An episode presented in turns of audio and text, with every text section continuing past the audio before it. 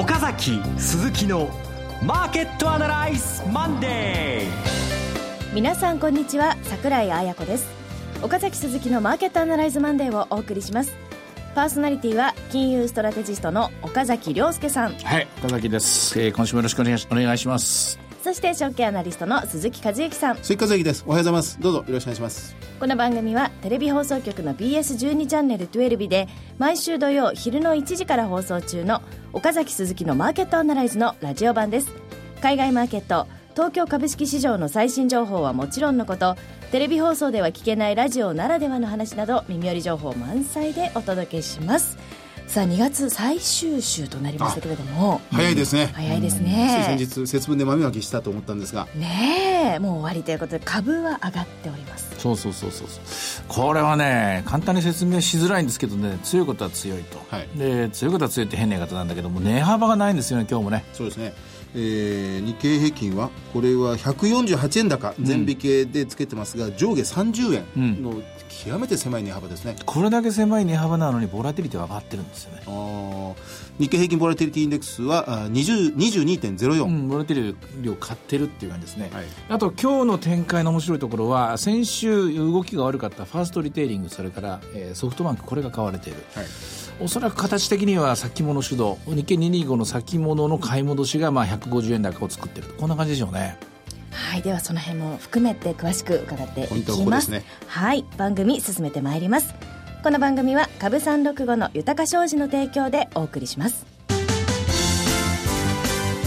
今週のストラテジー。このコーナーでは今週の展望についてお話しいただきます。まだ余熱残ってますからね。えー、地利高といいますか、なかなか売って儲かる GI では月曜日のところ、まあ、なさそうだっていう感じは、おそらく感覚的にみんな共有してると思うんですよね。はい。ただですね、その一方で、えー、ニューヨークベースで言うと日経平均株価も6週連続高いんですよ。6連と。はい。で、この6連投っていうのは遡ると、2013年の5月、バーナギショックまでのですね、えー、あれは量的緩和第1弾4月4日ですよね、あそこから数えての7週連続、それに匹敵するですね、ニューヨーククロージングベースの連続高。で、じゃあ7つが限界かというとそうじゃなくてですね、その前のアベノミクス始まった当初の頃は12週連続っていう、非常に印象的なですね、はい、上昇相場があったんですけども、いずれにしても今回6週連続、これはまあ、一息は入れたいところまで来てることは事実ですね。あの、日経平均、先週はこの15年ぶりの高値というところまで来ましたが、うん、まあ、ただ、1万8000、この500円、今日、ザラバ中に高値でつけたという状況でありますが、はい、1万8500円という水準ではあるんですが、うん、あの、高いことは高い。非常にしっかりはしてるんですよね。で、その連投感が強まっているというのも、これも事実ですね。うん、で、PER、これも16.7ぐらいまで来ましたから、はい、かなりまあ、えー、強気と言いますかね、かなり買われすぎに近いところまで来てるのも事実で、まあそうは言うもののですね、あの、今、特に売り材料が見当たらない。業績も良い。為替も安定している。金利もまあ上がってきたんだけど0.4ぐらいのところで止まっている。で、何よりもギリシャ情勢、4ヶ月の猶予期間に入った。ロシア、ウクライナ停戦が遵守、停戦が合意した。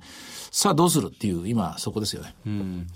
もう今まで心配だ、心配だってこう年明け、年末からずっと引きずってきたことが、すべて織り込んだ形に今なってると見ていいんでしょうか？地政学上のリスクに関しては、一旦はモラトリアムの期間に入ったと言えると思うんですが、うん、でも株価の本質は何かっていうと、景気と企業業績。はい、で景気と企業企業業績の本質で、本丸はどこかというとアメリカ。アメリカに関して言うと、アメリカの次の1、3月の景気はあんま良くない。うんこれは業績についてもそうだし、それからまあ利上げについてのこの間のコメントもそうですけども、手放して喜べる状態ではない。え特に足元ひたひたと業績を蝕んでいるのが、やっぱり原油価格の下落とともにですね、やっぱりドル高の弊害ですよね。この二つがアメリカ企業にとっては、厄介な種をまいてしまったと。まあ、トムソン・ロイターが SP500 に関して調べているデータでは、1、3月は増益率がマイナス2%らしいと、うん。うん、今の時点ではどうやら出てるみたいですもんね。これまで市区が10%のプラス、で、10、12月が終わってみたところではプラス4.6%ぐらいだったように覚えてるんですが、これがいよいよマイナスの伸びに入ってくるという状況で、にもかかわらずアメリカの株価もこちらもまた高値取ってきましたね。うん、まあそれぐらいだったら許容範囲、誤差の範囲だと遅吹いてしまえばそれまでだし、で、根っこのところで雇用統計見れば見ればですね、非常に景気が良くなってきてるんだから、いいだろうという期待を先行させる。これも株式市場ならではの動きですよね。はい振り返って、あと日本株の勘で言うとですね、年金と日銀連合軍が今日も買ってくるだろうという期待があります。でもまあ、高値警戒感、これはもうみんな持ってるし。で、それからアメリカの一産の業績、これもある。からアメリカの将来像についてはまだまだ不透明感もある。いつでも降りられる状態にしておこうと。いつでもリグエル状態にしておこうという行動の結果、やはり大型株中心の展開になると。なるほど。そうですか。な6週連続、ニューヨーク時間の数字では、うんまあ、週間ではプラスを続けているという状況でした。はい。若干ユーフォリア的なムードになっているのは事実ですね。ですね。はいまあ、ですのでね、中小型とか新興株、全体、まあ、今日もね、ユーグレーナーでしたっけ、すごい上昇になってますけれどもね。ユーグレナーは、えーまあ、ご存知のように、アメリカのシェブロンがユーグレナーのバイオ航空燃料と、まあ、これは提携するということですよね。まあそれを材料に、売買代金が東証第1位、えートヨタを上回っているという状況でありますから、まあ、これもかなり吹っ飛んでますね。うん、だからこういうテーマで買われる銘柄あるんですけども、全体像としてはお金はやはり流動性のある大型株ですね。こちらの動きやすい先物と、あの、並行して動くようなところですね。こちらに集中的に投資対象の、としてですね、お金が入っているという一日ですね。あのファンダメンタルを、まあ、ファンダメンタル、まあ、政治、経済の動きを振り返ってみたいと思うんですが、あのギリシャのこの4か月の、まあ、融資延長というこ、この決定事項に関してはいかがですか、うん。あの、ある程度予期されたことで本質的な解決ではないんですけれども、一応まあギリシャの出方というものも大体見えてきたので、で、まあ、もう一回勉強してやり直しましょうみたいなね、そういう、えー、形になりましたから、これ必ずしもですね、交渉決裂という悪いニュースではないと思います。ただ4ヶ月後もう一回話ありますからね。はい。で、それまでの間に世論が変わるかどうかというのと、それまでの間に、例えばドイツの世論が変わるのかどうかとかですね、このあたりのところが特徴だと思います。何より4ヶ月後っていうのは6月の話であって、はいその前に3月から、えー ECB は本格的に量的緩和政策、国債の買い入りますからね、この結果マーケットがどう動くか、そっちの方が、あー差し当たり、近々のテーマの、えー問題点として大きくなりましたね。あの、まあ、23日ですから、今日月曜日なんですよね。今日までにギリシャはもう一回、まあ、債務プランを練り直して提出しなくちゃならないというのまあ、最初の小さな関門はここに待ち構えていることはありますが、まあまあ、あー次の債務交渉までは、少しはいけるんでしょうかね。うん、おそらくここではないですね、今。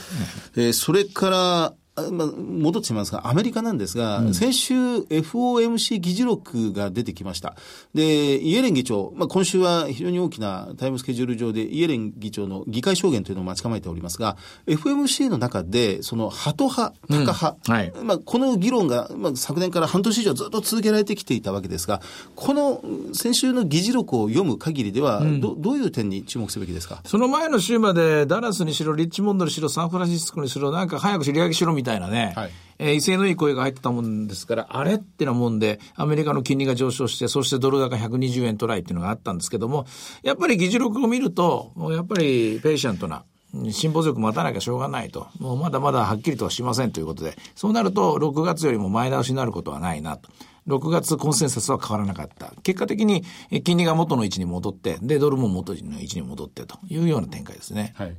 あの、まあ、こう、こうなると、おドル高一辺と、まあ、1ドル120円を超えてのドル高円安というものにはなかなか行きづらいということになるんでしょうか？なりましたね。もうほぼほぼそれはコンセンサスと見ていいんじゃないでしょうかね。えーおまけ今、円安株高っていう戦戦戦略っていうかね、このプランも、とりあえず円安になって、で、株高になって、で、消費税増税で一旦は半年間苦しかったけども、10、12でコツンと来たということで、結果は出てるんですよね。日本経済も。結果が出てるんで、ですので、これ以上はやる必要ないだろうっていうような見方も、おそらく日銀は感じてんじゃないでしょうかね。なるほど。うんまあ、そこも、為替もそんなに大きく動きは取れない。それからもう一つ、この年末から年始にかけて非常に世界経済を揺さぶっていた、その、まさに原油価格の下落の弊害。まあ、まあ、プラスのメリットが、まあ、今世の中を少しずつ明るい方向に引っ張ってますが、マイナスの、その、クレジットリスクの高まりというものは、抑え込まれたと見ていいんでしょうか？いや、まだこれは予断許さないですよ。何よりも原油価格がまだ先週も弱かったですからね。はいもう一回売られるかもしれないと。ただ、原油価格でイコールスプレッドが拡大して入るが売られるっていうですね、そのテストは12月に起きたので、今度はそれじゃないと思いますね。あ、別のところ。うん別のテストだと思いますね。別のテストっていうのは、今度起きるテストっていうのはおそらくアメリカの株式そのもの。アメリカの株式で、えー要するに原油関連が叩かれた。その次に設備投資関連ですね。こっちが叩かれるかどうか。こっちじゃないですかね。で、プラス、やっぱりロシア。ロシアの外貨準備の話。えー1月の数字が出ましたけども、えー12月ほどひどくはなかったですけども、やっぱり90何億ドルか外貨準備減ってましたからね。でこのまま、あ果たして、あの、停戦合意は守られるのかどうかとかね。こっちの方に、えーテーマをシフトしてくるような気がしますね。まだ水面下では、当然これはリスクとしてくすぶっているとうんいうところでありますね。すねはいえーそうしますと、もう一回振り返りになってしまうんですが、えー戻りますと、今週以降のおて、えー戦略、日経平均を通じての戦略というのは、やはり利食いのタイミングを測るというところですか？ですから、利食いやすいものを買って、それを回していくっていう、そういう動きですよね。だから、利食いにくい銘柄っていうのはやっぱり鈍いと思います。で、まあ、先物とかサブサンロコっていうのはね、非常に流動性、流動性ありますから、こういう時も元気にですね、売ったり買ったりできる銘柄にはなると思うんですけども、個別銘柄をやってる人は非常に難しいと思いますね。はい。では、前場の指標で他に見るものありますか？はい。えー、まあ、先ほど、うーちょっと触れました、日経平均ボラテリティインデックスは22.04で、えープラスの0.08、わずかですが上昇してます。うん。であと、まあ、マザーズ指数は、えっ、と、0.381のプラスですけども、一方で、リーテの、リードの方ですね。え金利がまあ、やっぱり0.38、0.39というところはもんですから、1863ポイント、プラス2.65ということで、こちらも極めてちっちゃい横ばい。え先週末に比べてあんま上がってないですね。はい。では、株365いかがでしょうか？え現在492円、488円買いの492円やり、え今日はあ高値は526円まであったんですが、安値475円。これはな、なかなかトレーニング難しいですね。はい。ということで、いろいろ展望していただきました。今週末には土曜昼の1時から BS12 チャンネル12で放送している岡崎鈴木のマーケットアナライズもぜひご覧ください。また、Facebook でも随時分析レポートします。以上、今週のストラテジーでした。岡崎鈴木のマーケットアナライズマンデー。それではここで株365の豊商事からセミナー情報をお伝えします。岡崎さんがご登壇されるセミナー2つあります。まず1つ目が、豊か商事資産運用セミナー in 東京。日程が3月7日土曜日、12時会場、12時30分開演です。え当日は第1部に東京金融取引所担当者さんから、えクリック株365のセミナーがありまして、そして第2部岡崎さんのご講演となります。え会場は浅草橋にありますヒューリックホールルーム1。お申し込み連絡先は豊か商事本店フリーコール0120-770-100 0120-770-100です。受付時間は同日祝日を除く9時から20時です。さあ、そしてもう一つが翌週でございます。豊か商事産運用セミナー in 新宿。こちらは日程3月14日土曜日12時会場12時30分開演です。こちら第1部は東京金融取引所岡田隆様からクリック株365のセミナーがありまして第2部岡崎さんの講演となります。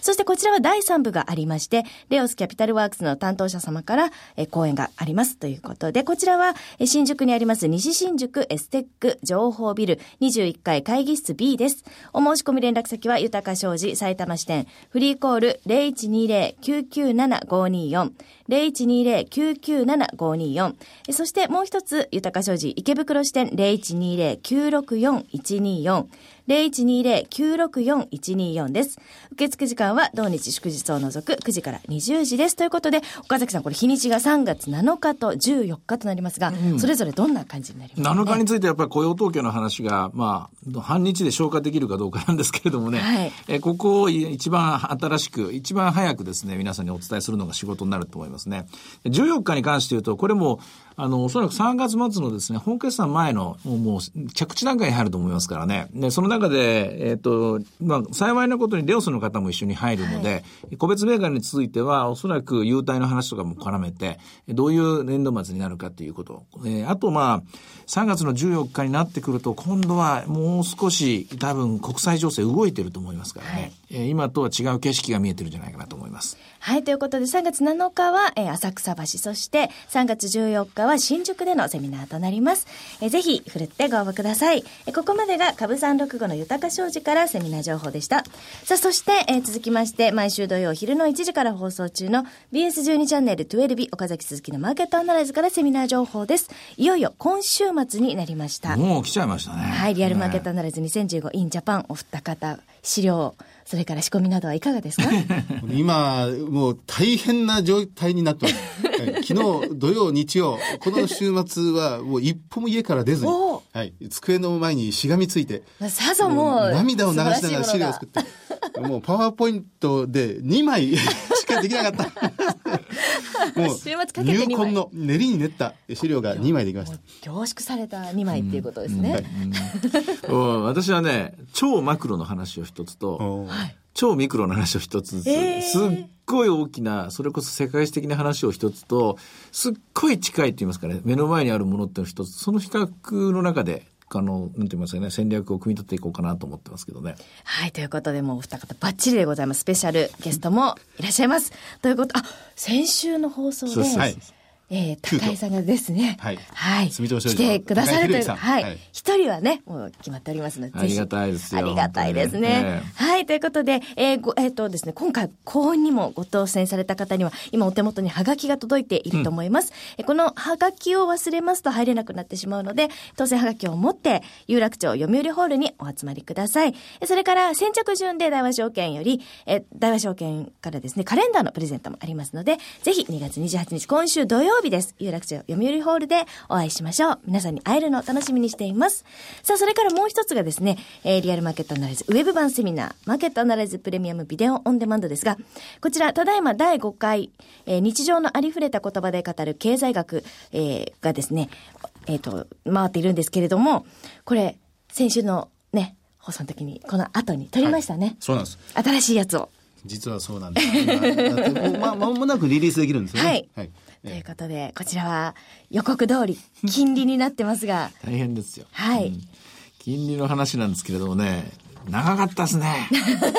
長かった。最初ね、全部で30分ぐらいって言ったのが、まあ、うん、トータル、まあ、あれだけまあちょっとね、資料作るとね、そりゃ金利っていうのはそう簡単に、だってまあ、1冊か2冊か3冊か分かんないけど、分厚い本1冊分ありますからね。あと日本の金利とか、日本の金利ってなんだっていうことを、歴史的にも制度的にも全部、凝縮したあのビデオなもんですからね。はい。あテキストで売ろうかなと思って勝手に思ってるんですけどね。ちょっとこれまでにない視点でのお話になってますので。大学の講義1年分あるなと思ってるんですけどね。ねはい、あの、オープンになった際にはですね、こちらでも、えー、告知をしますので、ぜひ楽しみに待っていてください。ということで、以上、セミナーのお知らせでした。フォローアップアナライ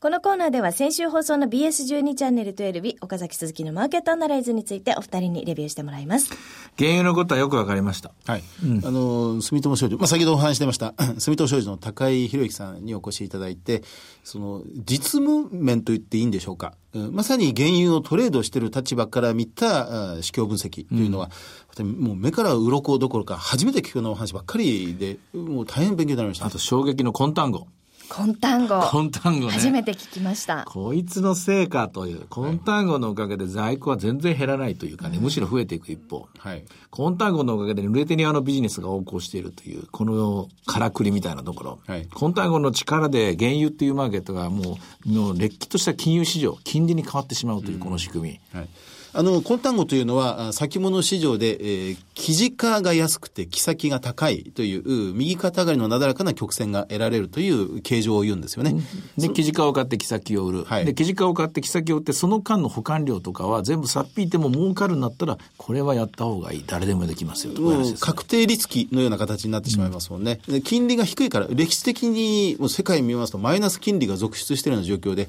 歴史的な超低金利に入った結果、この混単語の状態で、原油がもう次から次へトレードの対象になっているという状況でしたね。あとはタンクはどんどん作っちゃえっていうね。はいえーそういうタンクをどんどん作っちゃえと。で、そうやって原油を置いといた方が利材が稼げる。こうなっていくともう本当に金融商品になっている。洋上備蓄のためのタンカー、そこに置いとけば、だ言われてましたが、この原油の在庫量で先行きのこの景気であったり、はい。価格動向を占ったりするんですが、その在庫そのものが単なる金融商品でしかないという。そうなんです。今まで私実需の需要と供給でこの原油の値段だと思ってたのがもうこの間お話聞いたらもう投資家の方が貯めて、はいそれで売ったり買ったりなので単純に在庫で景気が言われる本当にその今鈴木さんが言ったように判断できないことになってしまいますね。一方で、原油のことはすごくよく分かったんですが、金はさらに複雑になってるっていうのもよく分かりました。昔ならまあドルを見てればよかったけれども、ドルだけじゃない。やっぱりユーロという一大経済圏ができて、で、ユーロという一大経済圏の金融政策が大きく影響を及ぼすと。このあたりも非常に面白かったですね。そうですね。金の、まあ、プラスマイナス、えーどちらの要因もあって、ちょうどそれが拮抗し合ってる、今、たまたまマイナス要因が出て、なかなか今週、先週は上がりにくくなってるが、いつこれプラス、金の価格プラス要因が浮上して、うわっと上がってもおかしくないという、ちょうどそういう分岐点にいるようなお話もされてましたねそうなんで。すよね。えー金のアナライズやってもいいですけどね、これね。ねえだからただ単にこう有事の金みたいなだけで単純な話ではない全然違いまですよね。そのあたりが、なかなか私は、まあ、もともとこんな深く、表面的にしか知らないんですが、もっともっと、うん真相の、さらに真相の部分を、実需で取引されてきた歴史のある方がお話をされると、ここまで膨らむもんかというのいやだは。って高井さんあの原油の掘るところいもうやってましたって言ってたんでそねはいそんな人なかなかいないですよね。テレビの番組で提示していた原油の稼働リグ、あのリグというものの写真はね、高井さんが現地で自分で取ってきたものをこう出してたわけですからね。いいね押さなきゃダメですよね。そうなんです 本当ですよね。すまあこれなんだ。これが今稼働できなくなってるから、確かにあれは減ってるが、ただ、リグの稼働数が落ちても、生産量は減っていないってこともおっしゃってましたね。ええだから、下請け業者叩きのようなので、業者はどんどんコストカットすればするほど、なんとか賄えてしまうので、生産量はさほど落ちてないとお話もされてました。でもこれはスプレッドの拡大、信用リスクの拡大、あるいはキャタプラの売りとかですね、こういうふうにね、変わっていきますからね。経済っていうのは本当連鎖していきますよね。はい。あの、単純に私たちが毎朝目が覚めて WTI が上がった下がった、うだから強いんだ弱いんだ、ではない、大元の部分が。あと投資家の人はみんな WTI でしか見ないんだけどあれはアメリカの需要なので、ブレントと両方見ないとダメっていうのも、ああいいこと教えて北もらったと海ブレント、北海油田の、うんまあ、原油であるブレントの方が、むしろ実需というものをはっきり表してるんだ、ということもおっしゃってましたね。というわけで28日来てもらいますいや嬉しいですね本当ですね。非常に、ええ、あの、もう、私が質問したいことがいっぱい出てきましたという感じで。はいいっぱい質問しちゃいましょうね。はい、ということで、では今週のイベントでチェックする。いろいろありますす。イエレン議長の先ほどのですね、証言もあるんですけども、統計として注目してもらいたいのは、実は26日木曜日の夜発表の1月の耐久財受注アメリカなんです。はいはい。これなぜかというとですね、これ設備投資、日本だと機械受注見ますけども、アメリカはこの耐久財受注の、えー除く国防財、資本財ってやつですけどね、資本財を見るんですけどね、ここの数字がね、足元すごくね、ここ数ヶ月悪いんですよ。で、アメリカはアメリカでこれ設備投資が経済を引っ張る大事なファクターですからね、大事なファクターですからね。この数字、えー市場では今まで無視してかもしれませんけども、これから先重要なシグナルとしてこれからえーフォーカスされる可能性が高いですね。まあ、原油安がアメリカの個人消費を相当、まあ、膨らませている、まあ、減税効果に等しいなんてことも言われて、アメリカ景気好調に見えますが、企業の動きというのは、まさにこの耐久財受注あたりにはっきり出てくるわけですね。そうなんです。これがまあ、あ今今週に関して言うと、まあ、関係者は注目しているところだと思います。あとはまあ住宅に関して言うと、まあ、この間住宅着工が出て、やっぱり良くなかったので、まあ、中古がいい、あるいは新築がいい見てますけどね、さあ、本当にいい数字にはならないと思いますね。はい。岡崎鈴木のマーケットアナライズマンデーそろそろお別れの時間です。ここまでのお話は、岡崎亮介と、鈴木和之とそして桜井彩子でお送りしました。それでは今日はこの辺りで失礼いたします。さよならこの番組は株三六五の豊か商事の提供でお送りしました。